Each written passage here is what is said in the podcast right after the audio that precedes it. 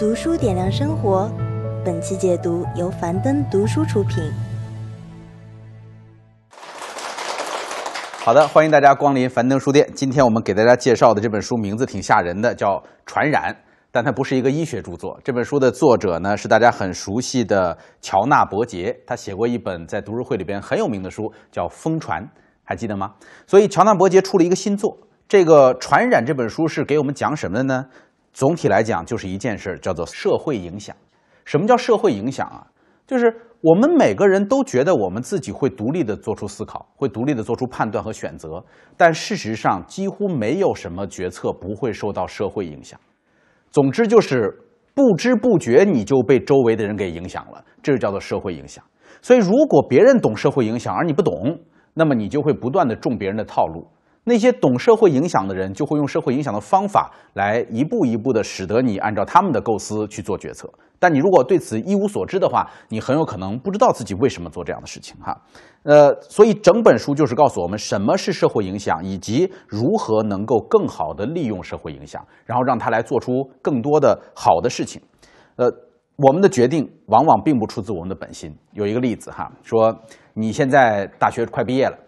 然后你跟你爸爸讲，你说我要出去勤工俭学，你爸爸说好吧，给你找一个工作，在附近的一个超市负责收银。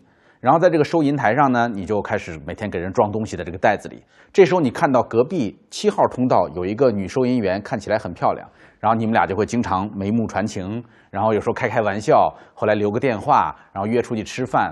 在经过了三百多次吃饭和几十次看电影之后，你们俩开始拉手，开始这个初吻，然后谈恋爱、结婚。这是很多人的人生故事哈。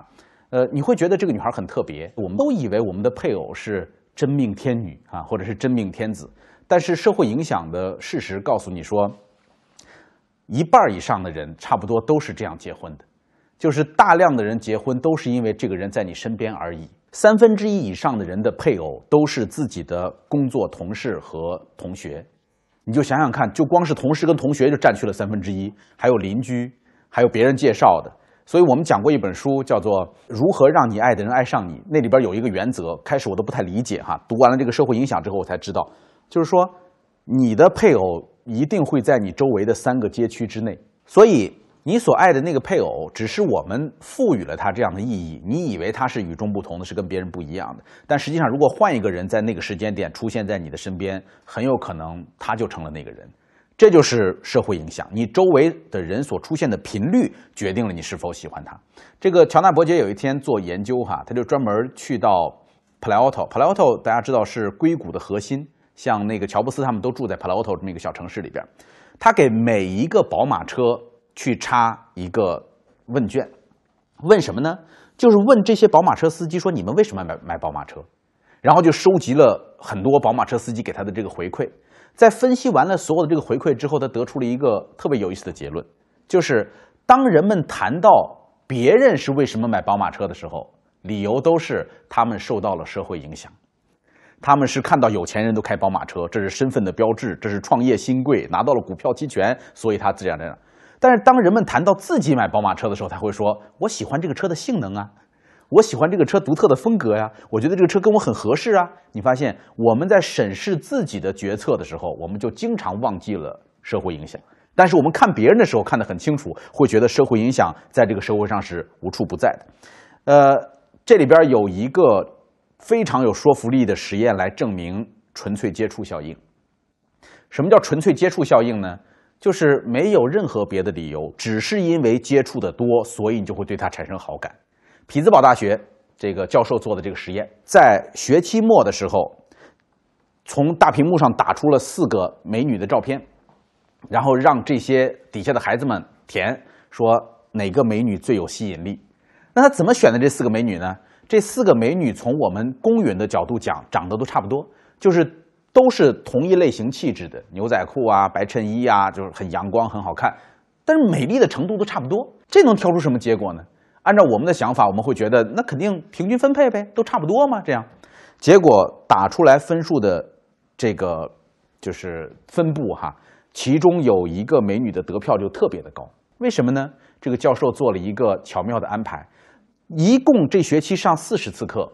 他让这四个美女分别来的次数不同，有一个美女没来过，就从来没出现过。然后有一个美女呢来过五次，还有一个来过十次，有一个来过十五次。他们就要求他来了以后不要跟同学们社交，你就不要跟他们产生感情，不要认识，你就来了。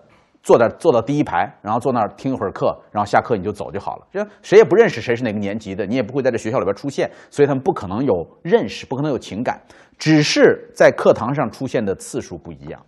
最后的结果是，来十五次的那个人得票最高，甚至孩子们都不知道这个人是谁，但是就觉得感觉特别好。你知道纯粹接触效应有一个最常见的应用哈，就你们在工作当中一定会出现这种状况，我个人很有体会。你到一个新的工作单位去工作的时候，你会看到周围有很多新同事哈，有的人你觉得长得很难看，对吗？说这人真是不好看，对吧？让人看着他，但是你真的跟他在一块工作了两年以后，你觉得还可以，挺好看的，甚至最后你还跟他结婚，对吧？都有可能。这个叫做纯粹接触效应，就是因为他在你面前出现的机会更多。呃，怎么证明这一点哈？这是第一个我们叫做社会影响的应用，叫做有样学样。这是最多的一种、最普遍出现的一种状况，叫有样学样。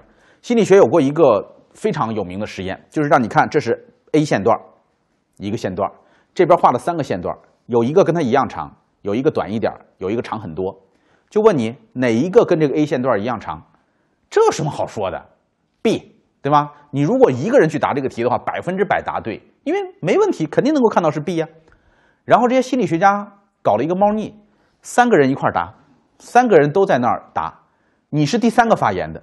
前两个人都说 C，就那个 C 比比 B 长一截儿啊，很明显长一截儿。但是前两个人都说是 C，到你了，你怎么办？就你们会认为说，那我要坚持真理，我会说 B 哈。你们拿那录像来看，这个是有有录像记录的，我看过那个录像，就那个被实验的那个人，就完全不知情的那个人坐那儿，两个都说 C，他说看，咋回事儿？看，看了一会儿，然后那人问他说什么，他就就嗯，想，C，就是你觉得这个这演的对吧？这人可能有点傻。我告诉你，所有参加实验的人，百分之七十五至少有一次从众的经历，就是百分之七十五的人会在这么明显的错误之下产生一种从众的心理，会觉得可能是我看错了。你看，要不然怎么别人都说是这个？这就是我们太容易看样学样去从众了。然后还有一个实验，就是那个让你看黑暗中的一个红点儿。各位知道，你在黑暗当中看一个红点儿的时候，那个红点儿就会慢慢的变大，对吧？就会变成一个线段的样子。然后让你估算这个线段有多长，估算这个线段有多长，因为那个没法估算，它实际上就是一个点儿，是你的视觉产生了差异，然后你觉得好像变大了。这个心理学家就发现，几乎所有的人估算的均值。都是那些影响的人所说出来的数值，没有主观判断，就是我们没法准确的判断那是多少，纯粹就是听别人瞎说的，别人说是多少就是多少。这就是为什么你们理解，电影上映的时候第一波口碑特别重要，就是只要第一波口碑刷爆了，这个电影票房肯定过亿，甚至现在都是过五亿、过十亿，对吗？因为大部分的人是没有这个评判能力的，甚至有评判能力都不敢说，所以。就是人们的这个从众心理会很容易被别人利用。南非有一种猴子叫绿猴，这个绿猴特别可爱哈，也很聪明，呃，长得小小的，经常被用来做实验。这个绿猴做什么实验呢？他们搞来两波猴子分开，分开以后呢，给这个两波猴子提供两种不同的玉米，一种玉米呢染成粉色，一种玉米染成蓝色。然后在这边这一组的猴子呢，给他们提供的粉色玉米很好吃，蓝色玉米很恶心，就是一吃就想吐，就很恶心的。那你想，这组猴子慢慢的就专吃粉色的，就不吃蓝色的。这组反过来，给这组猴子蓝色的是好吃的，粉色的是恶心的。这个你们都能够想象。过了一段时间以后，这一组猴子都无视那个蓝色的，这边这组猴子无视那个粉色的，这个大家都可以理解哈。接下来观察什么呢？他们观察小猴子出生以后的状况。而且这个时候，他们已经把那个玉米换成了都是好吃的玉米了，就是蓝色、粉色都很好吃，给这组猴子吃。结果发现，所有的小猴子是根本无视那个之前的人不吃那个玉米的。就之前这组不吃蓝色玉米，那些小猴子甚至会坐在那些玉米上边去吃旁边的那个粉色的玉米。粉色玉米吃完了，屁股底下坐着很多蓝色玉米，一个都不吃，就是大家就不能吃，不能吃，这东西不能吃。你看社会影响的威力，如果这个小猴子拿起一个尝一下，他可能就会发现说味道是一样的，但是不知道为什么，因为妈妈爷爷都不吃，对吧？所以我也不吃。接下来更有意思，他们把这边这一组的猴子拆群出来，放到这一组去。这组猴子是吃蓝色的，然后把这组吃蓝色的这些猴子分到了吃粉色的这组猴子的群当中去。你猜怎么着呢？他们改了口味，就是他们在原来的族群里边是吃蓝色的，到了新的族群，发现别人都不吃蓝色的，都只吃粉色的，他们也开始吃粉色的。这就叫社会影响，所以我们身边有很多奇奇怪怪的这些从众行为，我们都不知道为什么。我们通过猴子就能看得出来，我们的近亲也是这样，就是他他不问为什么，他就他就按照这个从众去做。那么从众到底有什么好处呢？其实是有特别多好处的，因为从众最大的好处是节省精力。你知道，我们要选一个电影，我们不看影评，我们就随便去挑，那你很有可能看一个很烂的电影，对吧？所以你更愿意听听别人是怎么看的。然后你到一个地儿去停车，敢不敢停车这地儿，对吧？你就看有没有别人停车呗。如果别人停了很多，那我也停；而别人不停，我也不停。甚至在那种乡村聚会上，心理学家特别喜欢观察各种细节哈。美国的乡村聚会就是一个空场地开辟出来，因为一年就停这么一两次，大家随便停车，你就发现，第一辆、第二辆车怎么停的最关键，就是第一辆、第二辆车这样停，大家就都停成这样；第一、第二辆车这样停，大家就都停成这样。所以我们都是按照前人所设定的那个路径就直接去做了。为什么呢？节省精力。这是特别大的一个好处，因为人的大脑是特别容易消耗大量能量的东西，而我们人类从古至今最重要的一件事就是保护能量，能量少了我就饿死了，吃饭又很不容易，所以我们的大脑的办法就是能不动脑就不动脑，这是人类大脑的一个最根本的特点，就是认知吝啬鬼，能不动脑就不动脑，你你你能让我少操点心，我就少操点心，所以我从众是最简单的，我看别人怎么做我就怎么做。我们陕西有一个。卖凉皮儿的一个地儿叫秦镇，你们听说过吗？秦镇凉皮儿哇，贼有名。我每次回西安都一定要开车跑去吃。秦镇上做凉皮儿的最有名的人都姓薛，然后你到秦镇上一看，你就发现全是老薛家凉皮儿，就是一个挨一个，装潢都一样，方式都一样，都看着原汁原味的。但是很奇怪，有的店就排队排到外边，排到这个公交车站，有的店一个人都没有。后来我去那儿，我就说咱们就别排队了吧，这等半天也吃不着，咱去旁边那个没人的店吃一下怎么样？我那个同伴说那肯定不能吃，你开什么玩笑？没人，你看，就是当他没人的时候，人们就不愿意判断。后来有一次我我就打破了这个禁忌，因为每次排队时间太长了，我说咱就去那个没人的吃，我就要试一下，味道一样，跟那个排很长队的差别不大，几乎可以忽略。所以你会发现，人们为了能够节省精力。是可以去做从众的行为，还有一个就是从众能够减少社会压力。什么叫减少社会压力？哈，你跟你的老板、同事们一块聚会，然后晚上吃一桌饭，吃到最后一个环节该上甜点了，对吧？这时候 waiter 会过来说：“来，大家点一下甜点吧。”你心里边心心念念的想来一个什么蓝莓果酱汁啊，什么这样的东西要甜点，结果到老板那，老板说我不要。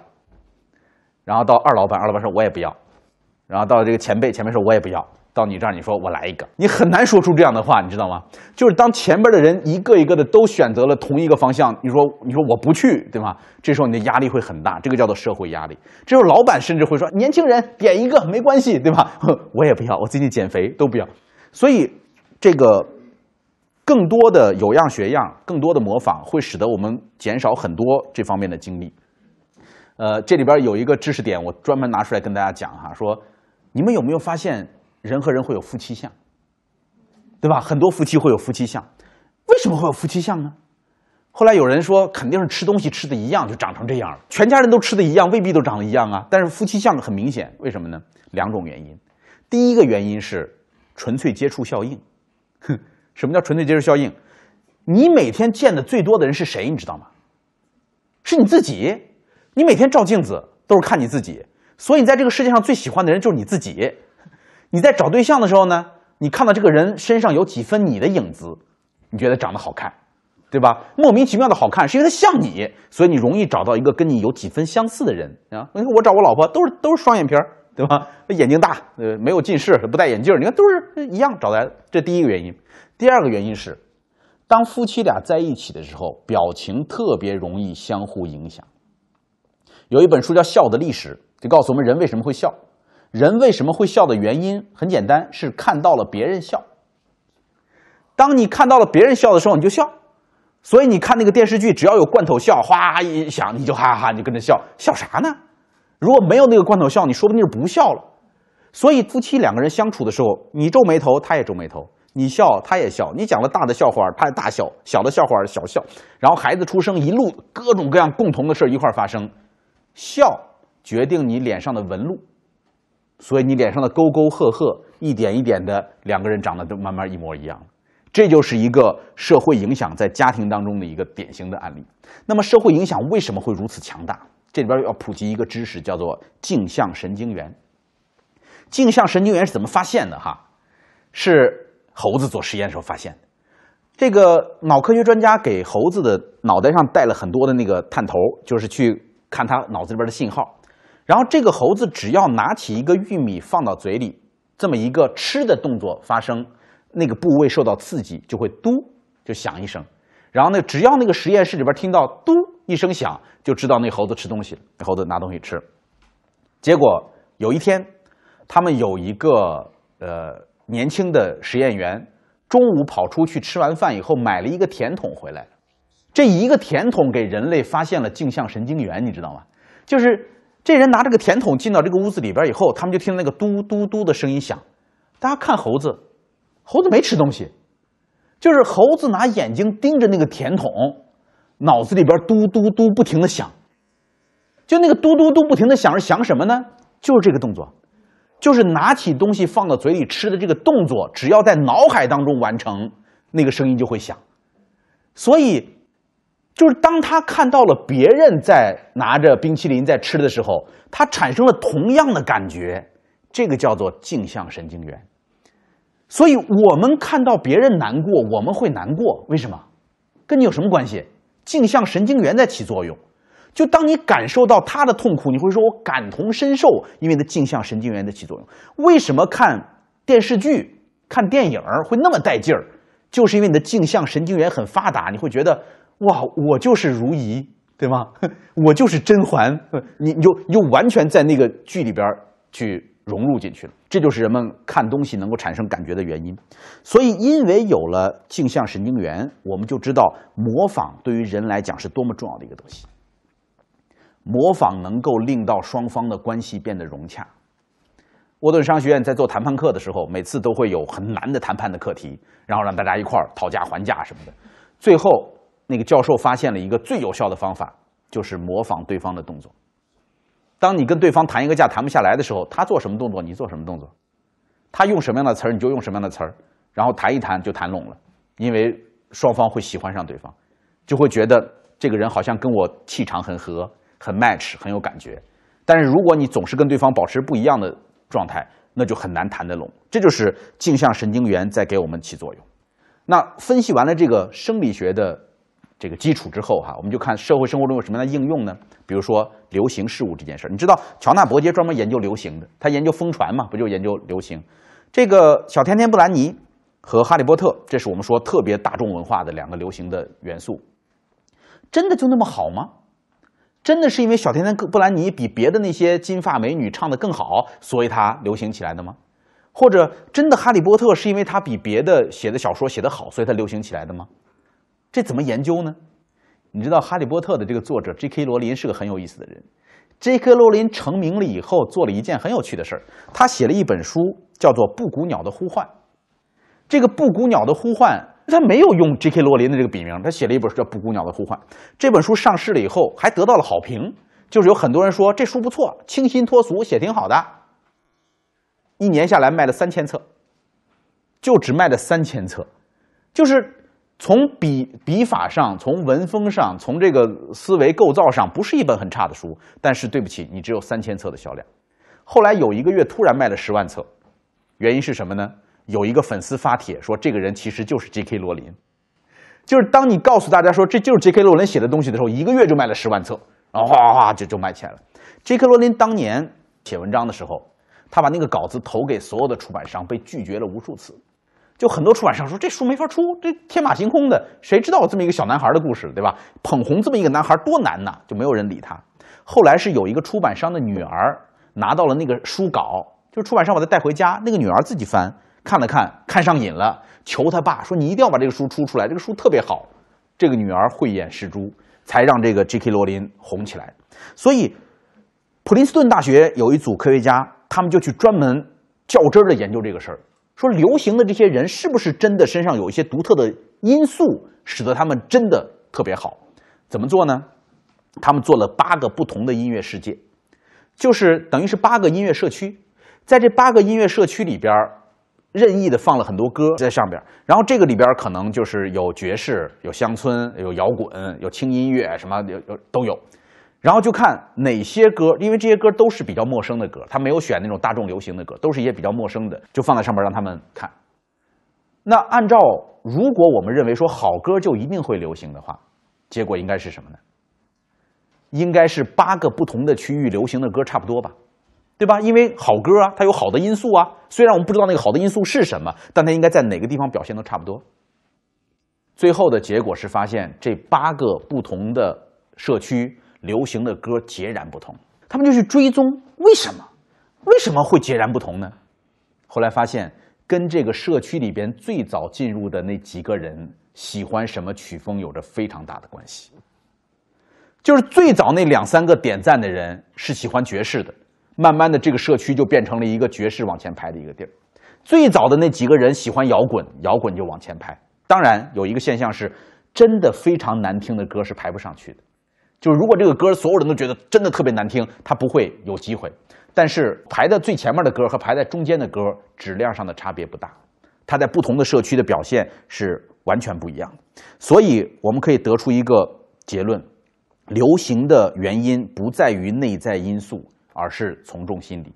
就是如果你不能够理解有样学样这件事儿。你不能够知道从众对人的影响有多大的话，你是没法传传递出流行事物的，因为你不知道流行事物是怎么来的。举一个例子哈，他们说怎么让一个孩子爱吃西兰花？这个心理学家就研究这些怪事儿，让一个孩子爱吃西兰花，为什么呢？为什么孩子不爱吃西兰花？因为父母跟孩子说话的方式是这样说：你必须先把西兰花吃了才能吃冰淇淋。当你跟孩子这样说话的时候，孩子天然的认为说冰淇淋是好东西。要不然你干嘛让我先吃西兰花再吃冰淇淋，对吧？所以他就会说我不喜欢吃西兰花。但是如果很多父母在孩子面前争抢西兰花，父母说把那个西兰花留给我，那是我的东西，对吧？争抢这个说你必须吃完冰淇淋我才让你吃这个西兰花，表演这个东西。你发现在这些家庭当中，孩子们很快就抢着吃西兰花。西兰花跟冰淇淋没有一个特别的属性，说一定是哪个更好吃。所以我们要了解这个从众这个现象之后呢，有很多应用。比如说你在饭馆里边当 waiter，你给人点餐，怎么样能够在美国的餐厅里边拿到更多的小费？一招，就是那个人点餐的时候，你就重复他说的话就行了。你不用说先生您稍等，我马上给您拿来，这种话都不用说。你点什么，我就嘴里边重复一遍；点什么，我就重复一遍。就只要你做这么一件事情，他们统计下来，这些服务员比其他服务员多拿百分之七十的小费。为什么？有好感。就是觉得这孩子懂事儿，所以我们其实不需要学的特别会说话，我们只要能够学会去重复对方的话，我们学会能够调动对方的镜像神经元，让他的镜像神经元活跃起来，这时候他就愿意让我们过得更好，给给我们更多的小费。呃，所以反思这个东西啊，我们就知道在社会生活当中，独立的声音是多么的可贵，对吗？因为大量的人太容易跟着别人一块儿就随大流就去走就说话了，所以一个不同的声音在社会生活当中是非常有力量的。我们要保护和珍惜这样不同的声音。那你说，在一个公司里边，假如这个有样学样的方法这么严重，我们就会发现，开会的时候经常讨论的都是同一个方向的事儿。第一个人发言就把大家带偏了，大家就朝那个方向就过去了。尤其这个人如果是老板的话，那更没法讨论了，对吧？怎么办呢？这里边乔纳伯杰给出了一个建议，就是开会以前大家书面写下来。这个建议很有效。就你开会以前你有什么意见，拿书面写下来，别说话，互相不说不影响。把书面的东西拿过来以后放在桌上，根据这个书面的东西发言。这时候你发现，我们就在很大程度上消除了社会影响对我们的左右，我们就不至于会随着别人的意见跑掉了，而是我们事先独立思考的时候，用文字把它记录下来。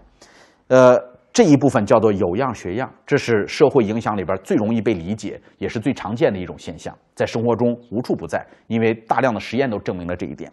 那么接下来第二个社会影响呢，跟它完全相反，叫标新立异。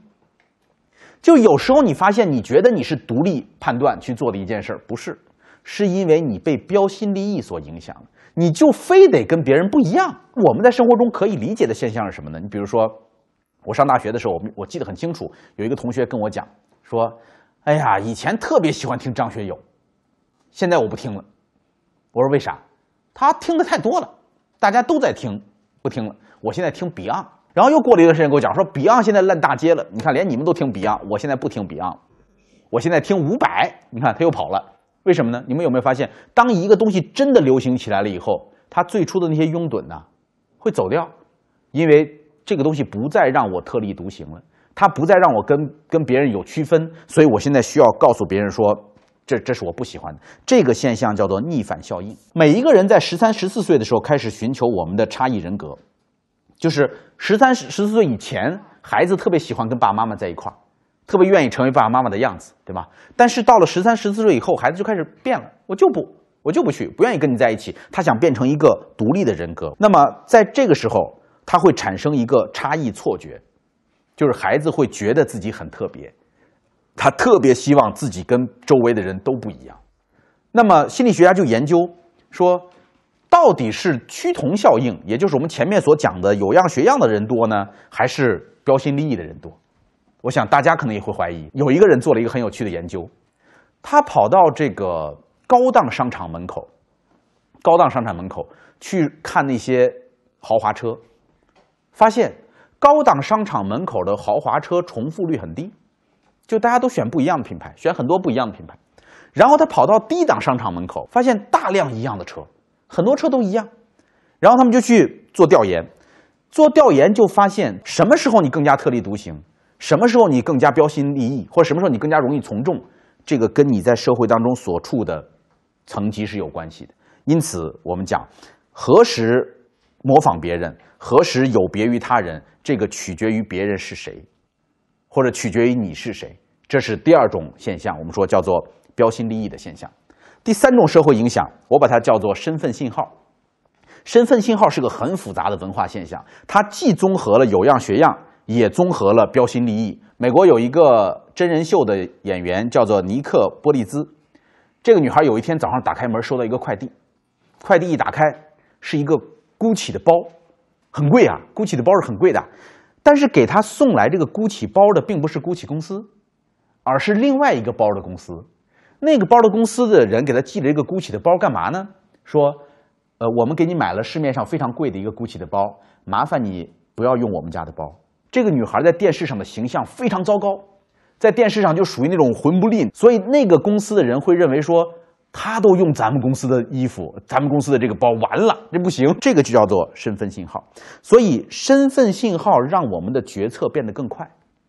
我们很多时候选一个东西就是。从身份信号出发去选的，但是如果一个商家不懂得控制这个身份信号的话，你会发现你所设计的东西跟你的你的初衷跟他最后达成的效果是完全不一样。你知道美国有一种说法叫“足球妈妈”，足球妈妈是指什么呢？就是那些不上班的在家的全职太太。全职太太他们的标志性的特征就是不开轿车，开一个面包车。厢式货车那种面包车，然后拿面包车接送三四个孩子，挨个送去学足球，然后再再再接回来。美国有一有一段时间把这些人定义叫做“足球妈妈”，你知道这个问题怎么来的哈？当“足球妈妈”这个称呼被人们发现了以后，这种厢式的面包车的销量大幅下降，就是因为很多女性不希望被别人叫成“足球妈妈”。我我一旦开上这个车，我就更像这种人了，你知道吗？所以我就算在家闲着没事干，我也不开这个车，我宁可开皮卡，或者我我开我们家的小轿车都可以。所以身份信号会使得人们的决策快速的发生改变。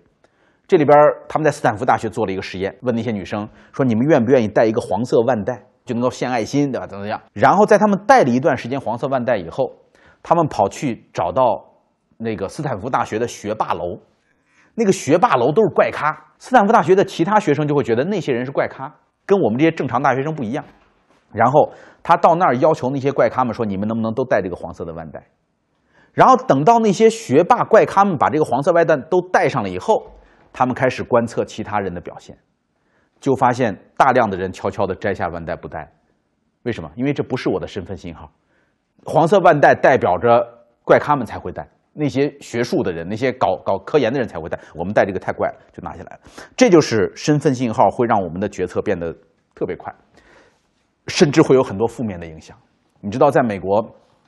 有很多黑人孩子不敢说自己学习好，就是一个黑人孩子如果学习特别好，会被别的黑人小孩嘲笑说你是一个 Oreo，Oreo，Oreo 就奥利奥，奥利奥的特点就是两边是黑的，中间是白的，就是你是想讨好白人，你外表看起来是黑人，但你里边是白人，就把他们叫做 Oreo，就是就这样去给给他起这个身份的定义，所以黑人的孩子不愿意被称作 Oreo。那么他们的办法是什么呢？万一这个孩子学习成绩好，他都要在班上调皮捣蛋，他都要耍宝作怪。这就是我们得了解身份信号给人所带来的压力。那么，什么样的东西会成为身份信号？什么样的东西不会成为身份信号？一个东西能否成为身份信号，最重要的原因是来自于它是否可见。就是如果这个东西特别容易被别人看出来。它就很容易成为身份信号识别的一个依据，这个东西我们一定要一定要小心，而且成本越高，作为精确信号的保值度就会越高。就是如果一开始我们戴个腕带就能够代表我们的身份的话，后来你慢慢的发现腕带不行了，因为人人都戴，对吧？一开始我们流行穿那个三道杠的运动裤，三道杠的运动裤，你发现说这个时尚，对吧？再买个三道杠穿，现在不穿了，为什么？满大街都穿，老头老太太都穿。因为它没有保值，很多人很快的就突破了这个身份的这个认可。人们对身份信号的追逐有时候是变态的，真的达到变态的效果。我举一个让人瞠目结舌的例子哈，反正我自己瞠目结舌，我可能没什么钱。有一次，有一些钟表商做了一款手表，这个手表是怎么做的呢？用泰坦尼克号上的钢铁做的。他们跑到海底下凿那个泰坦尼克号，把那钢铁拿上来。说这个手表是用泰坦尼克号上的钢做的，做了以后又加入了一大堆的这个高科技的东西哈，说能够保持平衡什么什么的。但这个表唯一有一个问题是什么呢？它就分两半这个表上就分两半没有指针，这个表只能够显示现在是白天还是黑夜，不显示时间。所以你每次拿开那个表，就抖起来，这么一看，哦，现在天是黑的，行了。过一会儿说，哎，天亮了，这就这么一块表。卖多少钱呢？哼，卖三十万美元，将近两百万的这个价格一块做了大概几十块，四十八小时之内售罄，全部卖掉。原因是什么呢？有钱人不需要知道时间，就是我已经有钱到了不需要知道现在几点了，别人都得就着我的时间，这就叫做极度扭曲的身份信号，因为他要的就是这种感觉。还包括死飞自行车，你们见过吧？好多人问说：“你玩过死飞吗？”我说：“啥叫死飞？这什么玩意儿？”后来有个小兄弟告诉我说：“死飞是一种自行车，只能朝一个方向蹬，就这么简单，极度难蹬的一个东西。死飞是因为难度大，对吧？你一般人玩不了。这些东西的身份信号就会变得更加的这个稳固。呃，这里边要慢慢的谈到一个特别有意思的现象了哈，就是标志越大的身份信号，普及的越快，卖的越便宜。见过吗？这么大一个 logo。”那这里边有很多仿冒品，你们知道全世界的这个假冒商品占到总的贸易额大概有多少？很少有人研究过这个数字哈。假冒商品给这个社会的贸易贡献量是很大的，占到了整个贸易贡献量的百分之十。像 LV、像 GUCCI 这样的公司呢，每年就花几千万美元，LV 大概花两千万美元打假，就是到处去打假，然后去抓这些人。后来有一个经济学家就给 LV 算了一笔账，说你们不能打假。你们要打了假，你们吃亏，为什么呢？他经过了精密的测算，发现造假的人给 LV 所做出的贡献，比他们所带来的损失高得多。各位能理解这个逻辑吗？我给你讲讲看哈，就是一开始 LV 造了一个大 logo 这个东西，对吧？特别棒，然后街上的人都开始穿，嘚嘚穿起来了。穿起来了以后，大量的没钱的人是穿不起这个东西的，所以这个大 logo 呢，依然保持着它特别牛的那个身份。所以 LV 卖不出新品来，那些老顾客只需要穿这个大 logo 就行了。但是呢，随着造假的人出现，造假的人把那个大 logo 的 T 恤给你做到三十块钱一件，哼，连我们都买得起，我也可以买个包夹在胳肢窝底下，对吧？穿一个那个大 logo 出来。这时候你发现，真正的有钱人觉得腻了，不能再穿这个衣服了，那跟他们都一样了，对吧？所以这时候真正的有钱人才会去买新品。这个东西才带来了 LV、GUCCI、Prada 这些奢侈品牌的暴利，所以他们后来就慢慢发现，越贵的奢侈品 logo 隐藏的越好，就是到最后就发展到说，一个包上面没有 logo 的卖六万美元一个，就特别贵的那种包，反倒没有 logo。我们这些新手没搞过奢侈品的，觉得特稀罕的，就恨不得整个包都是 logo，对吧？这样才显得过瘾。然后他们拿奔驰车做研究，结果是什么呢？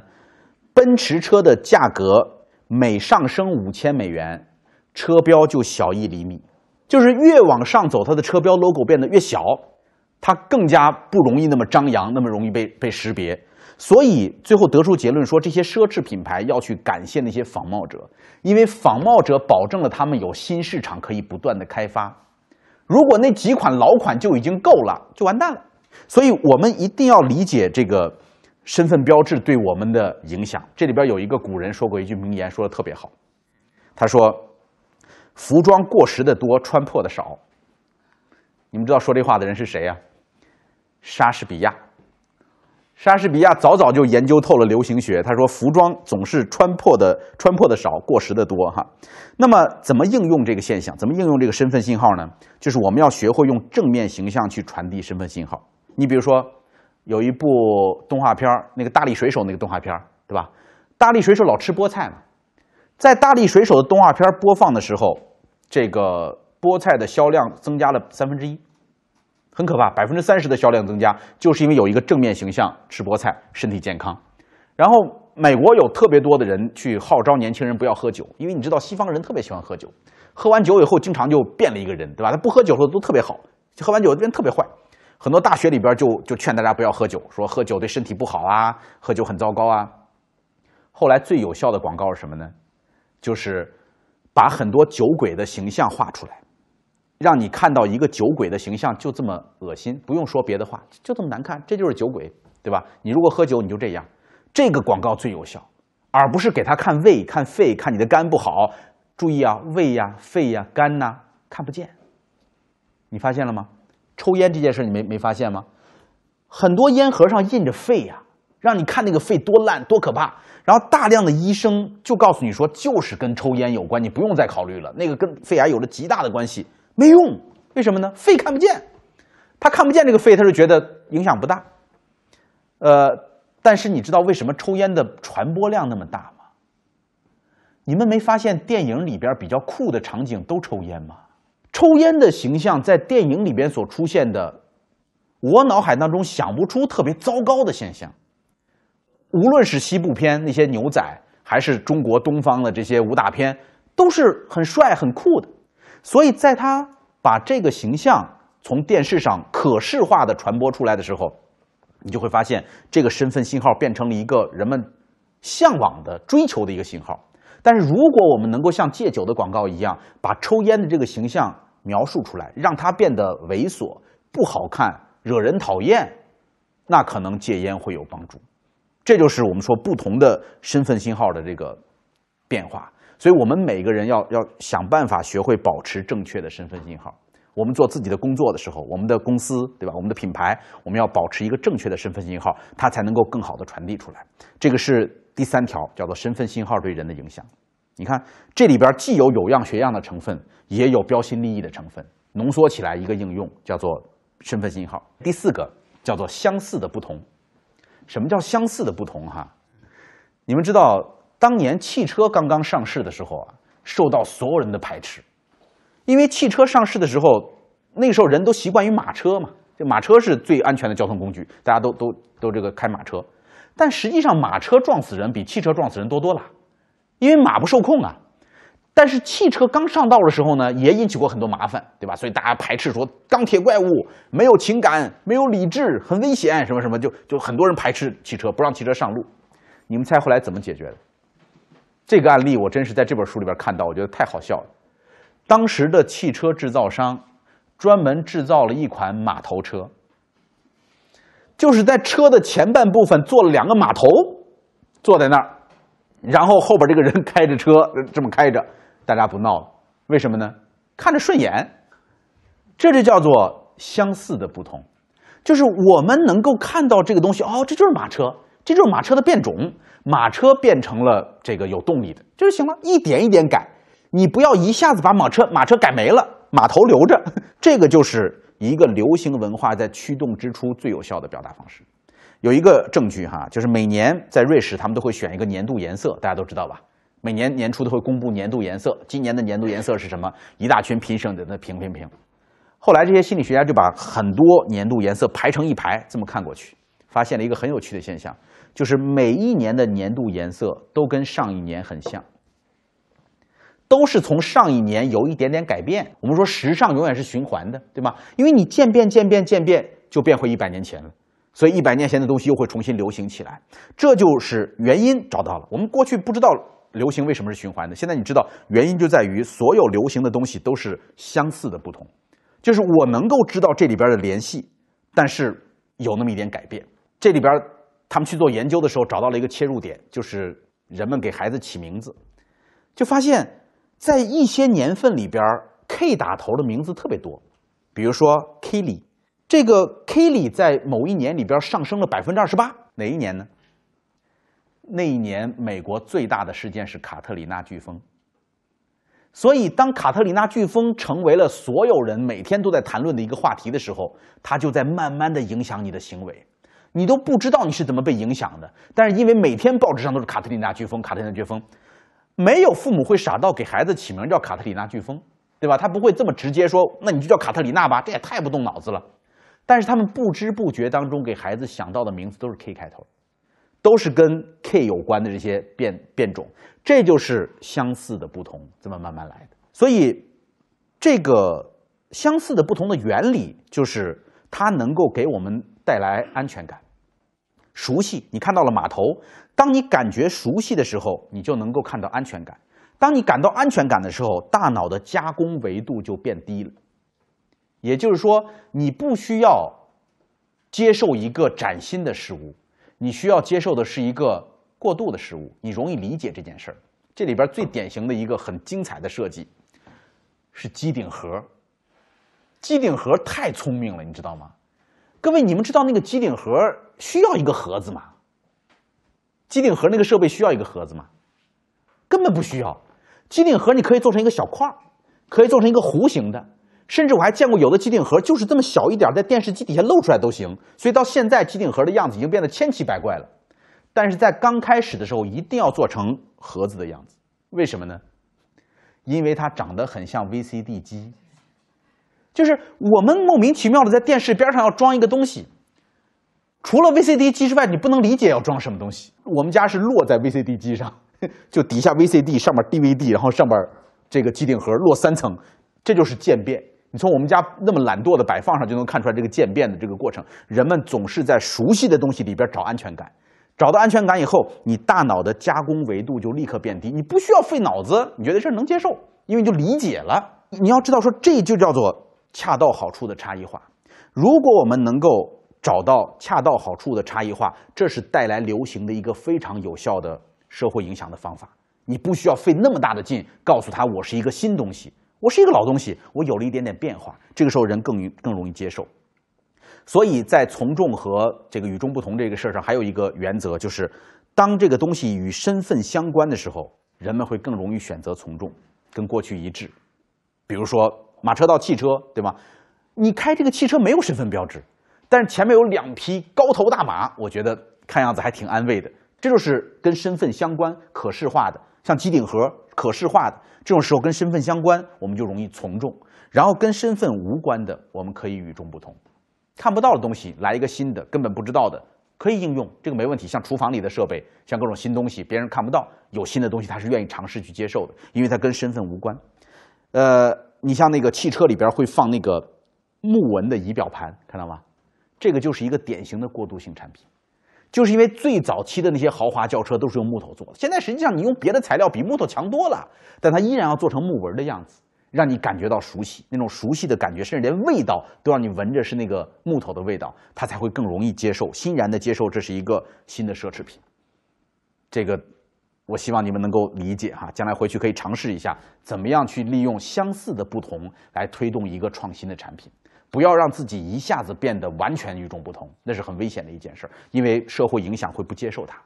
最后一个叫社会助长，社会助长什么意思呢？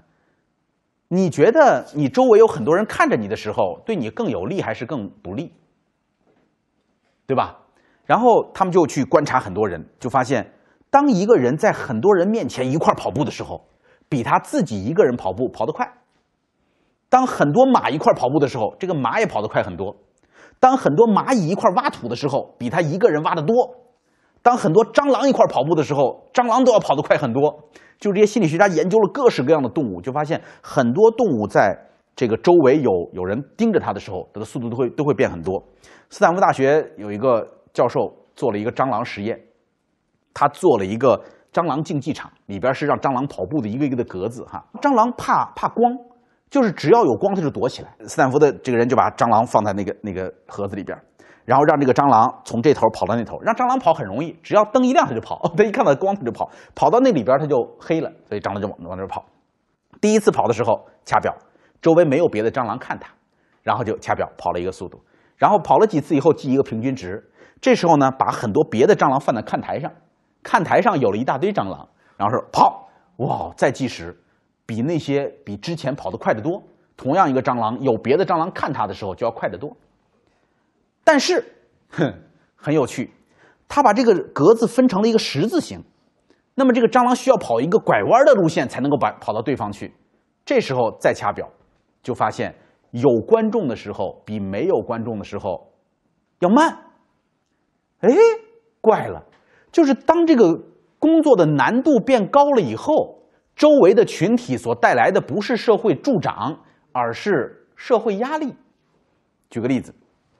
你跑步，周围有人给你加油，看着你，你会不会跑得更快一点？有可能吧，这个叫做社会助长。你系鞋带，周围有人看着你，你可能会系得更快，对吧？因为它很简单，你把它系好了就走了。但是，呃，假如让你开着车靠边停车，就是我们那个考试那靠边停车，前面一辆车，后边一辆车，你需要自己打轮把那个车打进去，旁边站了一圈人盯着你看，说请继续。这时候你发现你怎么都倒不进去，就就难，对吗？为什么呢？最后得出一个结论哈，就是当我们周围有人看着我们的时候，这个社会助长什么时候变成社会压力呢？取决于这个工作的难度。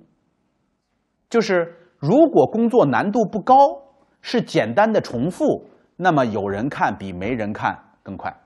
如果工作很复杂，需要动脑子，需要思考，这时候。当周围有人的时候，你需要做另外一件事情，叫做印象管理。什么叫印象管理呢？就是你需要分出一半的脑子去想，我现在表现的怎么样？就是我们的系统一跟系统二那种那种批评的声音就出来了。我们讲过一本书，叫做《身心合一的奇迹力量》，就是讲这个事儿。所以，当你分出一半的力量去做那个印象管理的时候，你的动作开始变缓慢，然后就变成了社会压力。因此，我们说社会助长这件事情不一定都是帮忙，还有很多是给对方带来压力的。所以，那怎么应用呢？就是如果你在从事一些简单的、需要不断的出体力的活动，比如说减肥、跑步、去健身房，你最好带一个同伴。但如果你是做数学题，你是研究诗歌，你是写东西，你最好自己做，因为周围的人看太多会给你造成很大的压力。有一个社会实验来证明说同伴压力到底有多大哈。他们在内华达州的一个小区，号召大家多用电扇，少用空调，因为能源有限，美国人特别浪费。他们就给挨家挨户写信，让大家多用电扇，少用空调。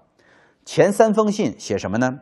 省钱，第一个主题是用电扇更省钱，第二个主题是用电扇更环保，咱要环保。第三张纸呢是这是社会责任，我们要热爱这个地球。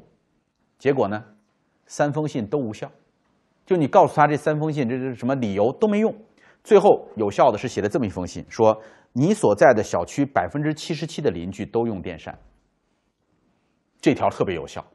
然后从百分之七十七很快到了百分之九十几，因为你周围的社群带来的压力，大家会觉得说，既然大家都用电扇，那我也用电扇好了。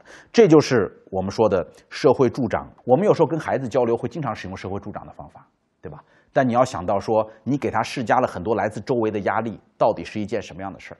如果这个事儿对于孩子来讲真的是特别困难的一件事情，复杂度很高的事情，这种社会助长会使得他根本做不出来。我就想起来我姐跟我讲的。说他小时候，只要我爸站在他身后，他一道题都不会做，就这感觉，就是就是一做数学题，我爸站在身后，我姐就瞎了。然后他他他越不会做，我爸就越生气，越生气越骂他，越不会做，就这样。所以整本书都是告诉我们说社会影响的对我们的影响。我们最后在一个案例当中结束哈，就是心理学家研究了这么多东西，他一定是要对社会有用的，对吧？对社会有帮助的。那么怎么能够体现出它的最大价值呢？就是曾经在纽约，他们做过一次社会行动，叫做颁项机遇。什么叫颁项机遇？哈，纽约有很多贫民窟啊，那种平民住的那些地方，治安很混乱，这个孩子们也没有安全的这个环境，然后周围有很多人吸毒，就环境很糟糕，所以孩子一代一代的变得更糟糕。后来政府就说，我们研究了这个社会影响，要让这些新生代的孩子离开这个地方去居住，他们才会有机会。于是就政府给他们发补贴，说你们搬到别的区去。你到美国去，当地的人就一定会告诉你说，选区很重要。为什么呢？不同的区里边的治安状况完全不同。我们那个呃纽约的一个书友，我说你带我去那个那个区去看看。他说不不我我不行。我说为啥？他说我那个车没有防弹。他那个车没有防弹，他都不敢带我开进去，你知道吗？就就这么夸张哈。我也不知道他是不是跟我开玩笑，反正挺吓人的。后来，这个美国政府就给这些人钱，说你们搬走。好多人嫌钱少就不搬，结果最后他们就发现了很多搬走的人和不搬的人的区别。到最后发现，凡是搬走了的这些家庭，这些孩子长大了以后的年收入比不搬的家庭要高了百分之三十三，犯罪率下降了百分之三十五，肥胖症、抑郁症、这个焦虑症的比例都大幅的下降，整个生活焕发了一个完全不同的新的状态。这就是环境对人的影响。所以现在我们讲到这儿，就理解古时候我们中国人讲孟母三迁，为什么孟母一定要给孩子寻找一个好的环境？孟母虽然没有读过这本书，但是他知道社会影响的重要性。我们千万不要忽略了社会影响。我们以为我们自己足够强大，能够对付周围的人对我们的影响，但是你连你穿什么样的衣服、跟谁结婚、吃什么样的饭、看什么样的电影，你都没法决策。所以越了解我们的大脑。越知道我们的大脑真的特别需要清醒的学习，才能够真的掌控我们的人生，好吗？谢谢大家，我们下周见。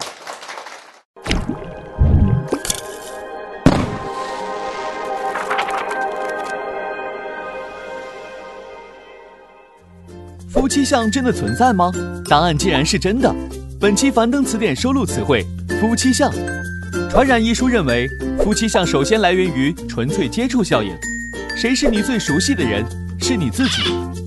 你看到一个人有几分自己的影子，就会莫名对他有好感，所以你很有可能找到一个外貌接近自己的人当做伴侣。其次，我们会发现结婚越久的夫妻相似度越高，这是因为夫妻长时间待在一块儿，他们的表情模式就会互相影响。人是非常习惯于模仿他人的表情的。很多情景喜剧会配上笑声，观众听到笑声就真的会跟着一起发笑。同样的，夫妻之间围绕着共同的孩子，一个人笑了，另一个就跟着笑；一个人皱眉，另一个就跟着皱眉。多年重复，夫妻双方脸上会留下相似的皱纹痕迹。旁人看来，两个人自然就长得越来越像。